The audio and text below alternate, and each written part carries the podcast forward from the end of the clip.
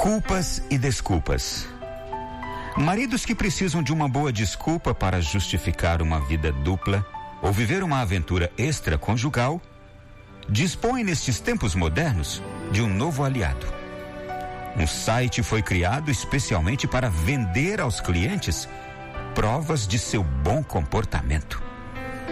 São álibis que vão desde uma conta de restaurante, uma passagem de uma viagem aérea não realizada, um convite, um pequeno recorte de jornal e assim por diante. A idealizadora do site afirma: somos bastante criativos. Não há problema que não se resolva. O site ainda oferece três opções de idiomas: inglês, francês e alemão.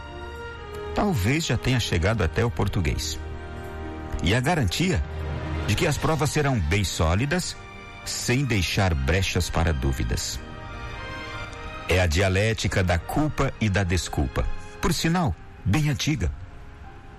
Ela foi usada e não funcionou já no jardim do Éden. Adão comeu da fruta simbólica, sentiu a culpa e desculpou-se, acusando Eva, sua companheira. Eva também não quis assumir a culpa e jogou a responsabilidade na serpente. O jogo da culpa e da desculpa é cada vez mais usado, embora na maioria das vezes não funcione. Porque as coisas mal feitas sempre correm o risco de aparecer.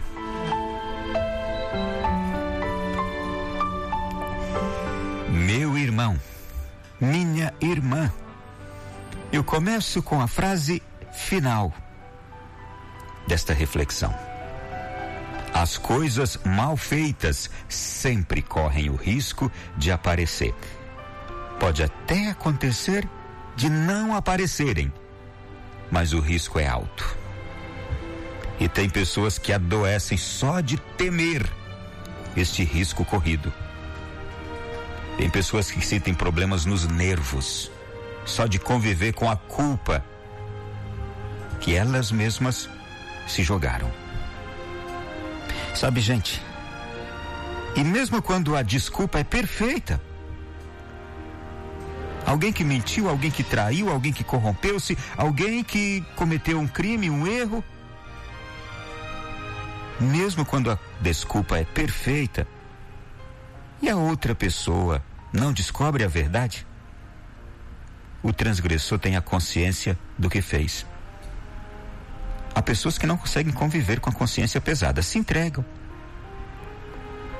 Ou acabam com sua saúde, elas mesmas. E há outras que já convivem criminosamente com a sua própria consciência transgressora. Realmente nós podemos enganar aos outros, mas não conseguimos enganar a nós mesmos. Mesmo aquele que sabe conviver com a consciência pesada, ele não se engana. Ele sabe quem é. Essa classe de pessoas é capaz de passar uma vida inteira transgredindo e convivendo com a consciência pesada. Mas chegará um limite chegará um momento em que a sua consciência lhe pesará, mesmo que seja somente entre ela, a sua consciência e o fim. É possível que haja pessoas que, no fim da vida, só naquele momento, vão sentir o peso terrível das transgressões cometidas ao longo da vida. Elas não se perdoarão. Por isso que morrem amargas, azedas. Essas pessoas, eu sou capaz de dizer, dificilmente entrarão no céu. Sabe por quê? Elas mesmas não se perdoarão. Jesus é um justo juiz. Ao final da nossa vida aqui, que é muito pouca, muito curta, nós passaremos por aquele julgamento maravilhoso na presença de Jesus. E como é bom chegar à presença dele para um julgamento. Mas será terrível para essas pessoas que conviveram com as transgressões ao longo da vida. E elas olhando para o Senhor, que é pura misericórdia, sumo bem, pura bondade, essas pessoas não se acharam dignas dele, da misericórdia dele, do amor dele, da bondade dele. Sabe aquele filho pródigo que não acreditou na bondade do pai?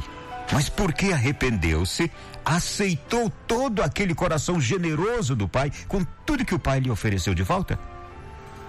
Quem passa a vida convivendo com as transgressões sem sentir um peso em cada erro que vai cometendo dia após dia, não conseguirá sentir o amor que aquele filho pródigo sentiu da parte do seu pai. Porque a mente pesada transgressora, que foi incapaz uma vida inteira de arrepender-se, de transformar-se, também no momento final, diante do sumo bem, do sumo amor, ela não será capaz de se render. Não será Jesus o condenador, mas essas pessoas mesmas se autocondenarão. Algumas vezes, gente, essas pessoas recorrem ao processo da legitimação, uma tentativa de tornar legítimo o que é ilegítimo. Veja como isto é terrível. Alguém que comete um crime, por exemplo, e vai tentando provar de todas as formas que não foi ela capaz até de jogar a culpa em outro. E aquele outro vai pagar por aquele crime que aquela pessoa sabe que foi ela. E cometeu. Vai chegar sempre a hora de uma verdade. E pode ser bem no fim, mas chegará. Eu fico lembrando aqui aqueles, os aviões. Pensemos agora nos aviões que são munidos da chamada caixa preta, todo avião tem. É aquele aparelho que registra tudo o que acontece nas viagens e que revela as causas dos acidentes aéreos. Nós também, gente, carregamos uma caixa preta que chamamos de consciência. Ela não só registra o que fazemos, mas também nos alerta sobre a imoralidade de cada ato nosso. E no dia a dia nós podemos sufocar a voz dessa caixa preta, mas é bom lembrarmos, sempre deixamos pistas de nossas ações e somos confrontados com a verdade.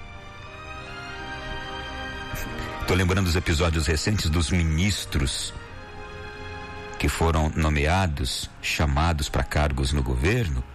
Isso acontece em tudo que é lugar, não é? Mas hoje, qualquer pessoa que é chamada a um cargo de alta função, facilmente se descobre o histórico dela. Se ela estiver mentindo, se ela estiver com um currículo fraudado, isso vai se descobrir. Podemos sufocar a voz da consciência, mas é bom lembrarmos: sempre deixamos pistas. Quem faz coisas erradas na vida sempre deixa pistas. Não adianta. O apóstolo São Paulo ele lembrava que cada um constrói do seu jeito. Assim também é a vida da gente, cada um constrói do seu jeito. Podemos edificar com ouro, com prata, com pedras preciosas, ou com madeira, ou com feno, ou com palha. E a obra de cada um de nós será conhecida. E de acordo com aquilo que a gente construiu a vida da gente, na hora que a gente precisar daquela construção, nós vamos ver se ela de fato foi uma construção bem feita. Não é isso? Meu irmão, minha irmã, haverá um dia em que as desculpas não valerão. E as culpas e a responsabilidade terão de ser assumidas. Eu estou falando para mim, estou falando para você. Enganar os outros não é nada ético. Também enganar a nós mesmos ou tentar levar a vida errada como se não tivesse nada de mais nisso. Também não é ético com você mesmo. E o mais triste é esse, é essa parte, é você enganar a si mesmo. Você está construindo para você mesmo uma casa mal construída. Quando chegar um momento da sua fragilidade, debaixo daquela casa mal construída, ela vai cair sobre sua cabeça. Isso é natural. Construção mal feita cai ser humano com uma vida mal feita, mal vivida, também cai. Vamos construir bem? Vamos viver bem? vamos oferecer para nós mesmos, para nossa vida e para este mundo uma bela construção de nós mesmos. É a minha proposta para você nessa tarde. Mas eu estou aqui também pensando como é que pode haver empresa, uma empresa, não, alguém com essa mente diabólica de criar uma empresa, um site para vender aos clientes provas de mentira para aquele cliente viver uma vida de mentira. É um, um diabólico um negócio desse. Pois creia, existe. O diabo colabora com quem quer viver errado. Então cuidado. Se você for alguém que quer viver errado, o diabo colabora com você, ele se torna seu amigo, viu? E quem leva uma vida errada fica bem amiguinho do diabo. É por isso que eu digo: vamos fazer boas construções, assim você se afasta dele e fica amigo de Deus. É a melhor coisa que você pode fazer. É o melhor negócio, o melhor empreendimento que você pode fazer na sua vida.